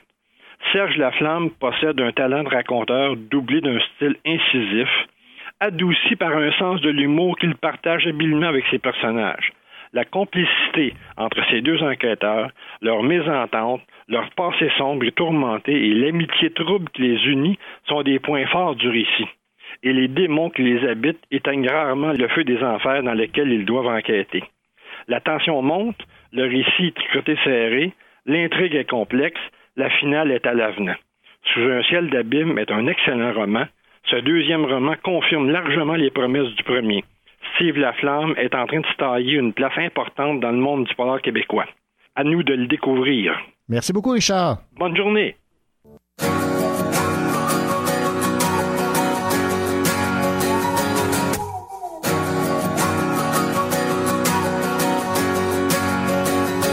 Commence à bien se connaître. Tu sais que tu me plais, tu sais que je suis honnête quand je te dis que j'ai changé. J'ai fini les conneries, les tours de passe-passe. J'en peux plus de cette vie quand je te regarde en face. Mais je voudrais que t'aies confiance, qu'on réduise la distance. Je voudrais que tu penses que nous deux c'est une évidence. Mais je vois bien que je rame, que madame calme tout le ram, dam, dam, dam, dam, que je déballe alors. Voulez, voulez-vous que je vous avoue, avoue que je vous aime? Cela changerait-il quelque chose? On se tourne, tourne autour depuis des jours et des jours, voire des semaines. Mais tout semble mis sur pause. Voulez-vous, voulez, voulez-vous Voulez-vous, voulez-vous On commence à bien se connaître mais les choses n'avancent pas. On s'écrit, on s'appelle mais dis-moi quand est-ce qu'on se voit. On a fixé les règles, on se laisse de l'espace. On avance simplement et on sait faire de la place. Mais faudrait pas que le temps passe, que d'autres envies remplacent Et que tout ce qu'on a pu écrire maintenant s'efface. Je vois bien que je rame, que madame calme tout le ram dam dam dam dam que je déballe. Alors Voulez, voulez-vous que je vous avoue, avoue que je vous aime? Cela changerait-il quelque On se tourne, tourne autour depuis des jours et des jours, voire des semaines. Mais tout semble mis sur pause. Voulez, voulez-vous que je vous avoue, avoue que je vous aime? On se tourne, tourne autour depuis des jours et des jours, voire des semaines. Mais tout semble mis sur pause. Voulez-vous, voulez-vous, voulez-vous,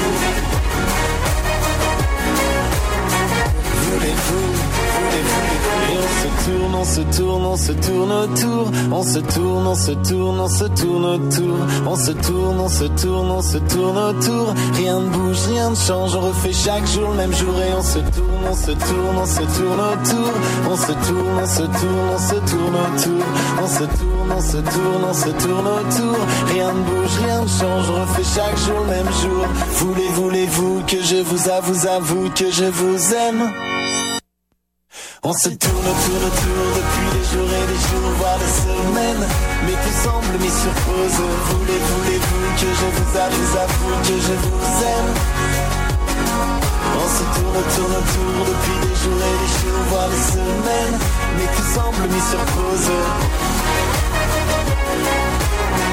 Voulez-vous, voulez-vous Voulez-vous, voulez-vous, voulez-vous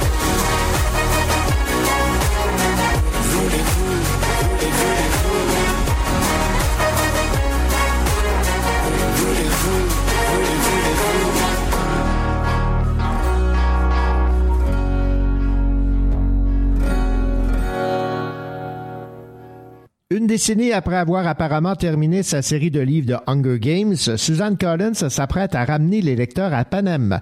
Un roman se déroulant 64 ans avant le début des événements de sa trilogie, vendu, rappelons-le, à plusieurs millions d'exemplaires, sera en librairie l'an prochain. Et dans quelques instants, au Cochocho, l'entretien que m'a accordé l'auteur jeunesse Lucille Bisson.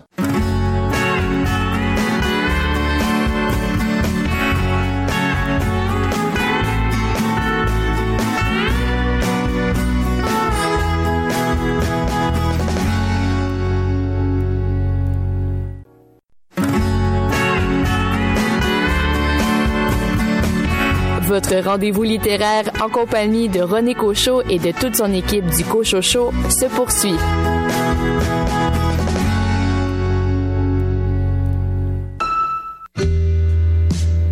avec Rosalie. J'ai liké ta photo.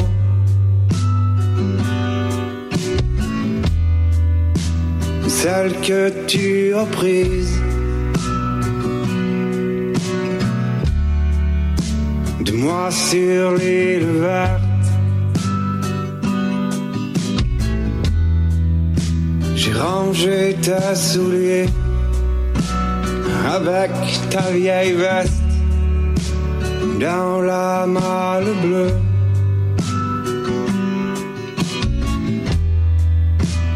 J'y ai retrouvé ton tout premier disque, Kind of Blue de Miles Davis. Kind of Blue de Miles Davis.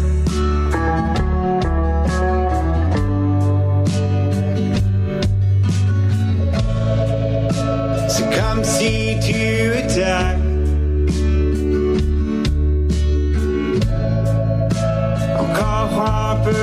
ici.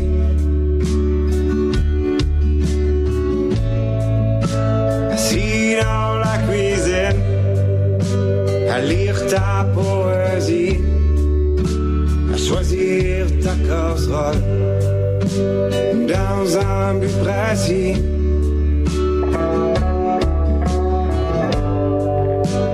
Dans un but précis.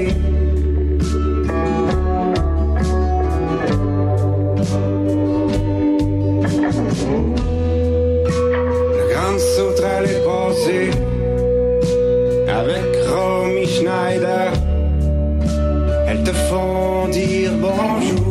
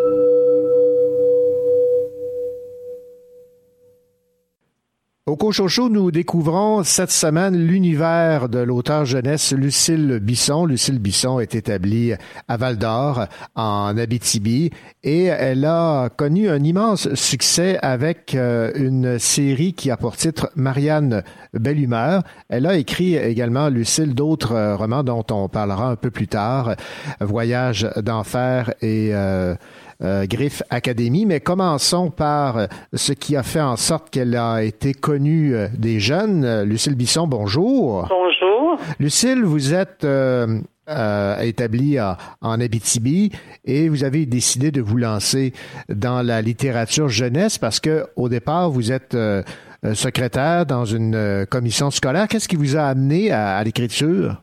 Ben, c'est un désir que j'ai depuis depuis toujours. J'ai toujours adoré l'écriture, j'ai toujours aimé écrire, euh, jusqu'au jour où j'ai décidé de plonger dans cet univers euh, de la littérature québécoise, où j'ai décidé de, foncer et de, de d'essayer de- d'être publié, mettons, de, de, rencontrer des éditeurs qui, qui accepteraient de publier mon euh, ma série.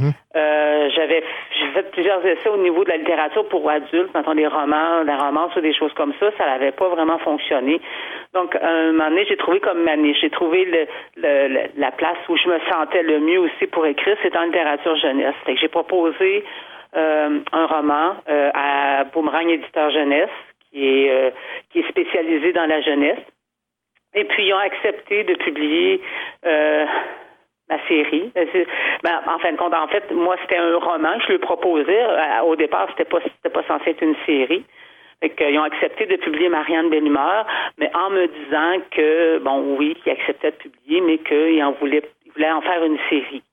Donc, euh, à la base, j'étais doublement contente parce qu'en partant, j'ai été acceptée. C'est déjà c'est un grand pas dans dans l'univers d'un auteur d'être publié. Et là, ben, je, en plus, j'étais publiée, mais avec une série de romans jeunesse plutôt que juste un roman. J'étais vraiment vraiment contente à ce moment-là. Ben, vous deviez évidemment être contente, mais peut-être un peu euh, anxieuse à l'effet qu'à partir du moment où on commande une série, ça, ça oblige une certaine rigueur. Là. Oui, c'est sûr que ça demande une certaine rigueur. C'est sûr que à ce moment-là, je me suis mise en, mode euh, en inspiration. Euh, c'est sûr que l'univers de la jeunesse euh, est assez vaste. L'univers des adolescents, c'est un monde dans lequel on peut puiser des tonnes et des tonnes de de- de- de- d'expériences et d'activités ou de faits qui vont faire en sorte que l'histoire peut être intéressante.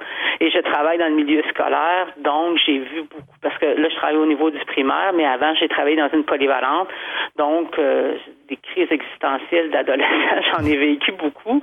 Donc j'avais beaucoup beaucoup d'inspiration à ce niveau-là. Fait qu'un coup j'ai été partie dans l'engrenage de faire une série à ce moment-là, ben en tout cas, l'inspiration était au rendez-vous. Puis euh, j'ai, établi avec avec Marianne une, une belle relation parce que je la considérais quasiment comme ma fille. C'est mon ma dernière que je l'appelais. Je l'appelais ma dernière parce que je me disais bon ben fait partie de moi comme comme comme je l'aurais euh, conçue au même titre qu'un enfant parce que j'ai, établi avec elle une relation de de, de d'auteur, mais une relation aussi plus personnelle. Souvent, je lui parlais, je dis, OK, là, qu'est-ce qui va arriver? Qu'est-ce que tu veux qui arrive? J'avais comme d'autres idées qui s'en venaient.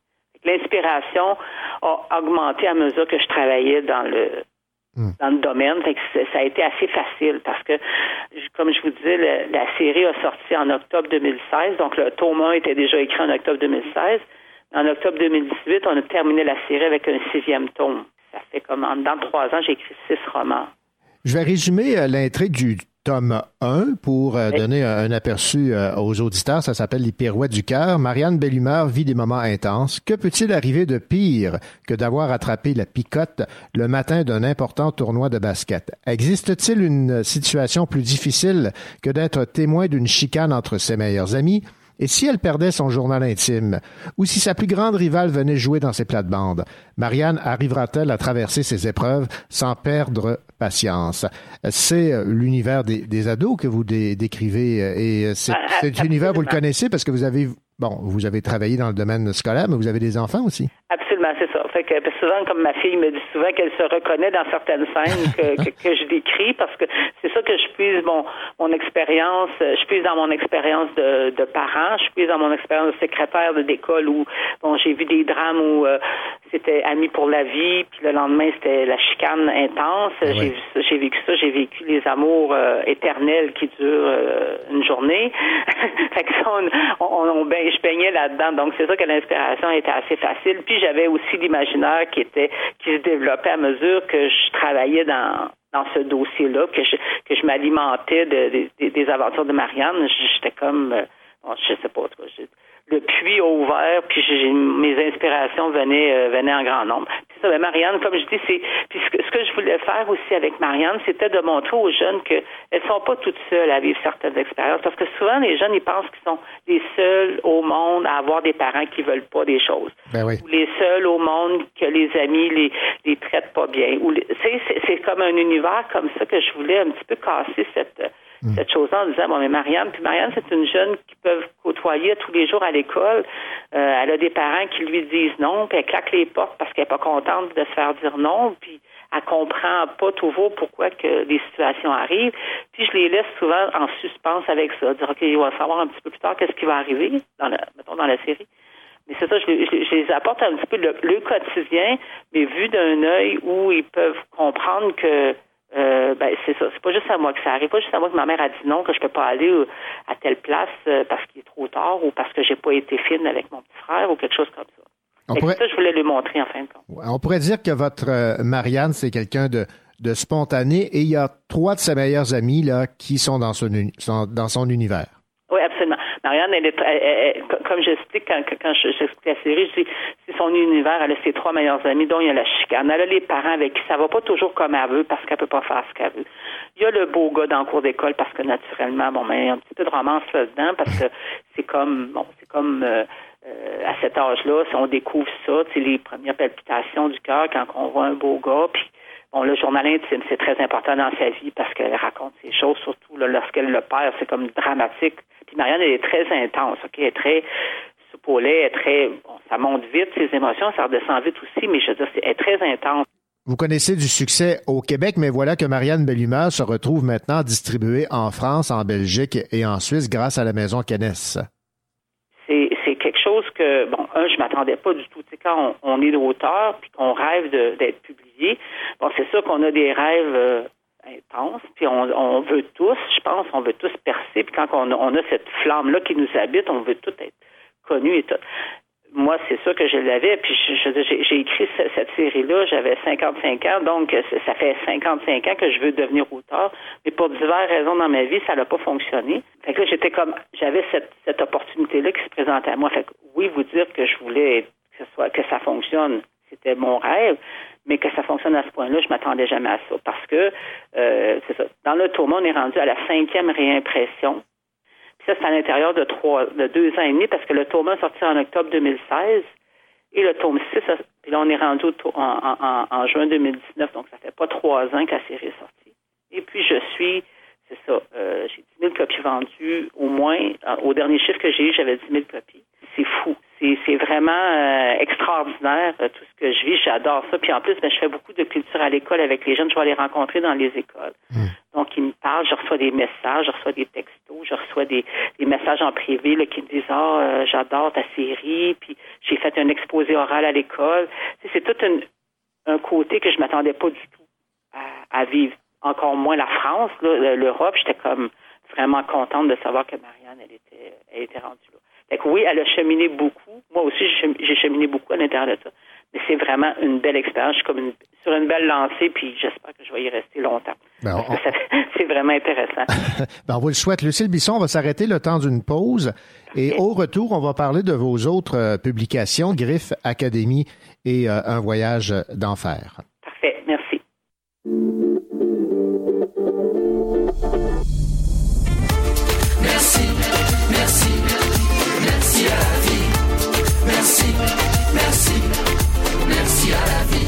commence par dire merci aux jours qui se lèvent, ainsi qu'à la pluie qui tombe. Merci aux plantes poussées par la sève, elles qui font la beauté du monde. Je remercie la lune de briller, c'est à croire qu'elle veille sur nous. Quand on titube tout débraillé, incompris par ce monde de fous. Merci aux couleurs du soleil couchant, à toutes les musiques touchantes, au sourire de cet inconnu, au combat qu'on a perdu. Aux copains trouvés sur la route quand tout allait pour le pire. Nos galères deviendront sans doute nos plus beaux souvenirs. Merci, merci, merci à la vie. Merci, merci, merci à la vie.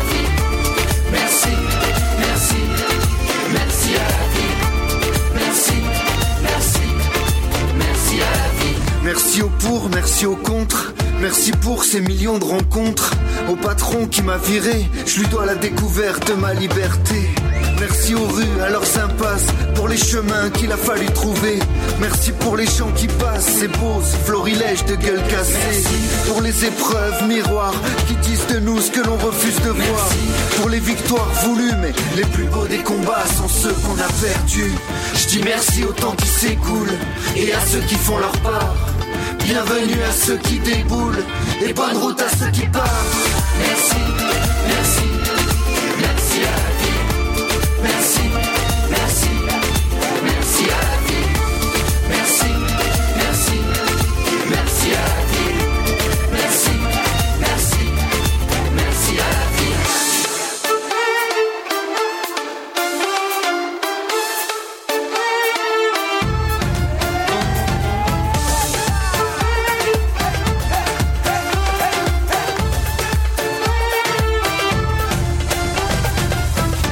Merci aux plantes qui nous guérissent, ainsi qu'aux abeilles qui nous soignent. Merci aux bocages, aux prairies, aux falaises et puis aux montagnes. Je dis merci à mes quatre roues qui me trimballent vraiment partout. Et si la vie est aussi dure qu'elle est belle, c'est en partie grâce à elle. Merci,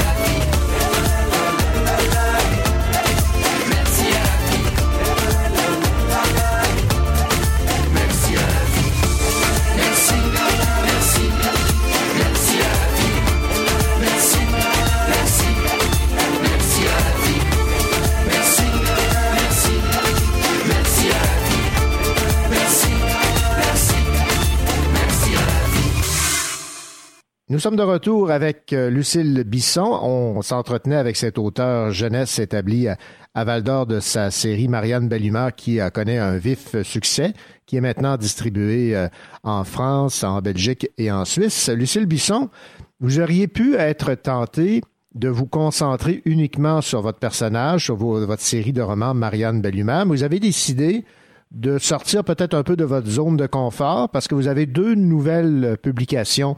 Commençons par Griff Academy, Opération 4P. Ça vient de sortir, c'est le premier tome. Ça, le premier tome, donc c'est une euh, série.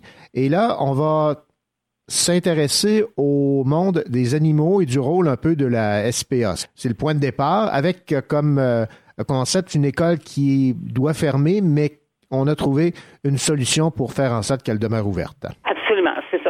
Ce que j'ai fait avec Griff Academy, c'est que j'ai inventé euh, une école où les animaux auraient euh, une place importante. Parce que je me suis rendu compte, ma fille étant la première personne de, ma vie que je connais qui, adore les animaux, que toutes les lectrices qui, me suivaient avec Marianne Bellemare aimaient les animaux. Donc, j'ai parti du concept de, de, de ça, que les animaux, c'est important dans la vie des ados, pour euh, créer quelque chose de particulier. J'ai dit là, on va créer une école où, au lieu d'être sport-études, OK, ça va être animaux-études. Fait que les jeunes, dans l'école euh, qui s'appelle Griff Academy, donc c'est un, un- beau clin d'œil au monde animal en, en- en l'appelant Griff Academy, euh, sujet que, que, que titre que ma fille a trouvé naturellement en plus, et j'étais bien contente. Euh, J'ai une belle collaboration avec elle parce que euh, avec son monde animal qu'elle adore, elle, elle m'inspire beaucoup là-dessus. J'ai créé une école où les jeunes avaient des, des animaux dans la classe, euh, avaient des, des animaux dans l'école. Il y a une petite ferme sur la sur la cour d'école. Et puis en plus, elle peut- les, les jeunes s'occupent des animaux de la SPCA. Donc il y a beaucoup d'interactions euh, qui se passent avec ça. Fait que c'est comme un, un univers d'animaux qui, les jeunes, c'est sûr que les autres en ont tous, Mais à travers ça, il y a les aventures des trois personnages euh, de l'équipe de 4P, c'est euh, qui s'appelle Clara, Adèle et Théo, qui vivent ensemble euh, des aventures à l'intérieur de l'école. C'est sûr que je ne parle pas que d'animaux, mais je parle d'interrelations entre les gens, entre les familles aussi. C'est comme c'est un, un univers créé pour euh, donner une place aux animaux dans la vie des gens. Comme l'école que j'ai créée, ça n'existe pas au Québec. J'ai, vérifié, puis il n'y a pas personne qui, a ce genre de mission-là euh, au Québec. J'étais contente de créer ça. Puis les jeunes sont très contents parce que la, réponse est bonne encore. À partir de la série est sortie au mois de mois d'avril. Puis, les jeunes aiment beaucoup la série. Parlez-moi de Clara, Théo et Adèle parce que par ces trois personnages, il y a des belles valeurs qui sont véhiculées, l'amitié, la solidarité, la persévérance, l'empathie. C'est ça, ouais, parce que les trois sont, ils viennent de trois milieux différents. Clara, c'est euh, c'est euh, une bon une fille qui, qui habite. J'ai situé tout ça dans, le coin des Laurentides. Je j'ai pas fait ça en Abitibi. Situé ça dans le coin des Laurentides. Fait Clara vient de Saint-Sauveur. C'est une petite fille bien normale, euh, qui a ses parents, qui a sa famille, puis qu'elle, elle adore les animaux. Donc, elle s'est inscrite parce que pour aller à Griffe Academy, euh, les jeunes, faut qu'ils s'inscrivent à cette école-là. Parce que là, j'essaie de trouver la, façon de faire, parce que souvent, il y a des enfants qui sont allergiques aux animaux. Je pouvais pas faire une école où tout le monde allait parce que c'est comme il y a des allergies. Fait que là, j'ai dit, OK, on va créer une école où les jeunes doivent s'inscrire pour aller à cette école-là. Mettons, Clarette à Saint-Sauveur. Adèle, ça, c'est la petite fille de, de parents très riches, mais qui a aucune... euh, elle n'a pas d'estime d'elle-même. Euh, elle, est souvent abandonnée par ses parents avec la, la bonne parce que les parents sont riches. En tout cas, j'ai créé comme un personnage euh, qui est un petit peu plus sombre, qui, qui, qui, qui, qui a des, qui, qui a pas d'estime d'elle-même, puis qui, qui se cherche beaucoup. Puis avec Clara et Théo, elle va, elle va, elle va créer, un, un- un- elle va se créer un petit univers parce que là, elle est placée dans une pension là. Parce que ses parents l'ont placée là pour un petit peu s'en débarrasser. C'est un peu ce genre-là que j'ai créé avec Clara, avec euh, Adèle. C'est un petit peu la, la laisser pour compte euh, de, de, de, de, la famille. euh, bon, c'est comme, mais comme de trop. ok? Fait que c'est ça que j'ai créé. Puis Théo, ben lui, c'est le bouffon. C'est le bouffon des trois. C'est lui qui, qui compte des jokes plates, puis qui mais tous les trois ensemble vont, vont, vont, travailler. Dans le Thomas, ils travaillent ensemble à, trouver des solutions parce que les projets, ils ont des projets aussi à faire en fonction euh, de la SPCA pour les animaux. C'est, beaucoup d'informations qui est donnée et qui, se confirme, mettons. Toute l'information qui est donnée peut se confirmer, mais toutes les aventures, mettons, entre les, les personnages, ben là, ça, c'est un peu de fiction.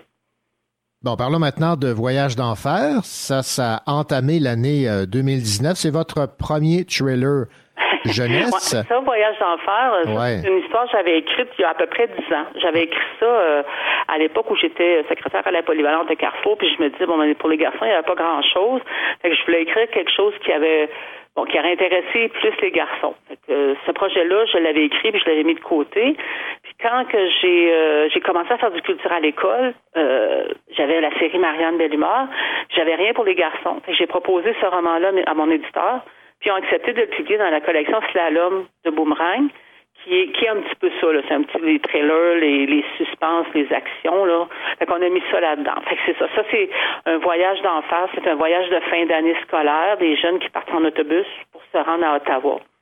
Puis à Ottawa, euh, ils vont visiter des bon les musées comme comme tous les jeunes font quand ils vont à Ottawa, mais en plus ils vont visiter un, cirque qui est installé, qui sont, ils se font inviter par euh, des gens à aller visiter le cirque. Quand ils arrivent à ce cirque-là, là, je ne dirai pas tout ce qui se passe, mais il se passe quelque chose de particulier où là les jeunes, le voyage d'enfer va commencer là. C'est des aventures, c'est l'aventure de, de William qui, qui, qui vit ce, ce ce thriller-là, là, qui, qui vit ces émotions-là, qui voit ses camarades, qui se passe quelque chose avec les camarades, que lui, pour un, pour un mystère qu'on va comprendre plus tard, lui n'est pas touché par ce qui se passe personnellement.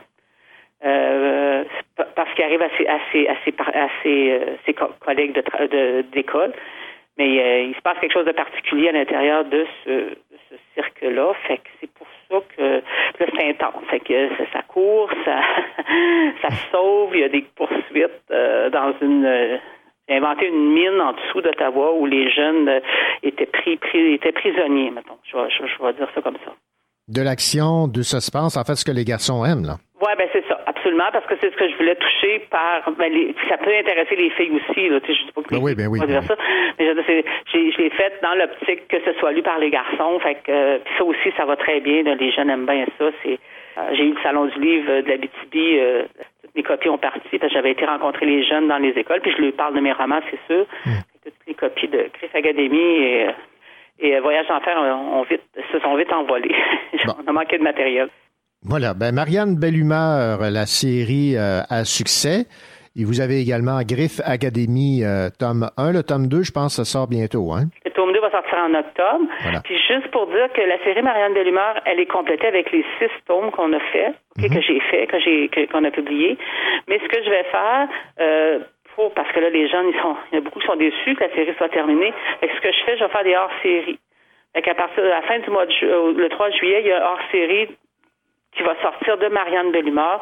Donc, c'est pas quelque chose qui est en lien avec la série comme telle, mais c'est le personnage à qui je fais vivre d'autres expériences avec d'autres jeunes. Fait que c'est, le même personnage, mais c'est, pas dans la suite. Donc, les, hors-séries n'auront pas de suite, mais je vais en faire comme ça régulièrement pour garder l'intérêt pour les jeunes qui aiment la série Marianne Bellemare. Mais c'est parce que la série, je voulais pas la continuer en raison de euh, parce que dans le tournoi est en sixième année, puis dans les, les cinq autres tomes est en secondaire 1. Je voulais pas l'emmener plus haut que ça. Parce que mon lectorat se situe quatrième, cinquième, sixième année. Fait que rendu euh, jusqu'à secondaire 1, mettons, ça les touche un petit peu de près, mais rendu en secondaire 2, les problèmes sont différents. Euh, puis c'est loin de leurs optiques à eux autres. Fait que ça, je voulais pas aller en secondaire 2 avec Marianne. C'est pour ça qu'on a arrêté la série à la fin de son secondaire 1. Mais les hors-séries, c'est ça, ça, ça, ça joue encore dans, dans, dans, dans, ce qui intéresse mes jeunes lecteurs de- du primaire. Eh bien, Lucille Bisson, merci beaucoup pour euh, cette entrevue et euh, ben, on vous souhaite euh, que ce succès se poursuive. Ben, je vous remercie énormément, puis je salue ben, tous les, les lecteurs et lectrices de ma série qui se trouvent dans votre dans, dans votre réseau. Je vous remercie beaucoup, M. Cochot. Merci. Merci, bonne journée.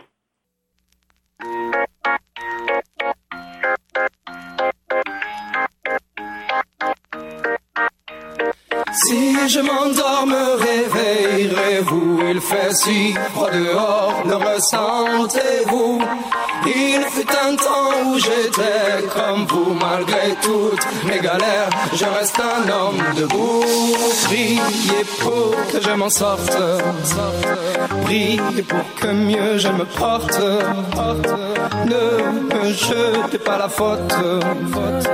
Ne me fermez pas la porte oui, je vis de jour en jour, squat en squat, un troubadour. Si je chante, c'est pour qu'on me regarde, ne serait-ce qu'un petit bonjour. Je vous vois passer quand je suis assis, vous êtes debout pressé, j'apprécie. Un petit regard, un petit sourire, prennent le temps, ne font que courir. Si je m'endors,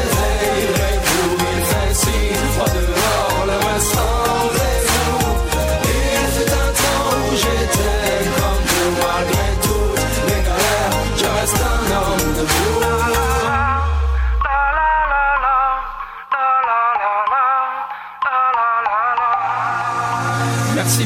pour la pièce. En ce moment c'est dur, je confesse. Moi je vais m'en sortir, je l'atteste. Un jour avoir un toit, une adresse. Si de toi à moi, c'est dur, je stresse. Le moral n'est pas toujours bon, le temps presse. Mais bon, comment faire? À part l'ivresse comme futur, que tes promesses en veux-tu? Voilà ma vie, je me suis pris des coups dans la tronche. Sois sûr que si je tombe par terre, tout le monde passe, mais personne ne bronche. Franchement, à part les gosses qui me regardent étrangement, tout le monde trouve ça normal que je fasse la manche. M'en veuillez pas, de parfois, j'ai qu'une envie abandonnée.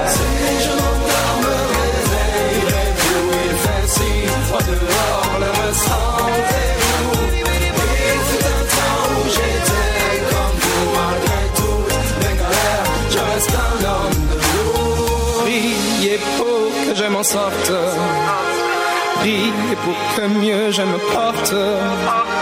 Ne me jete pas la faute, ne me ferme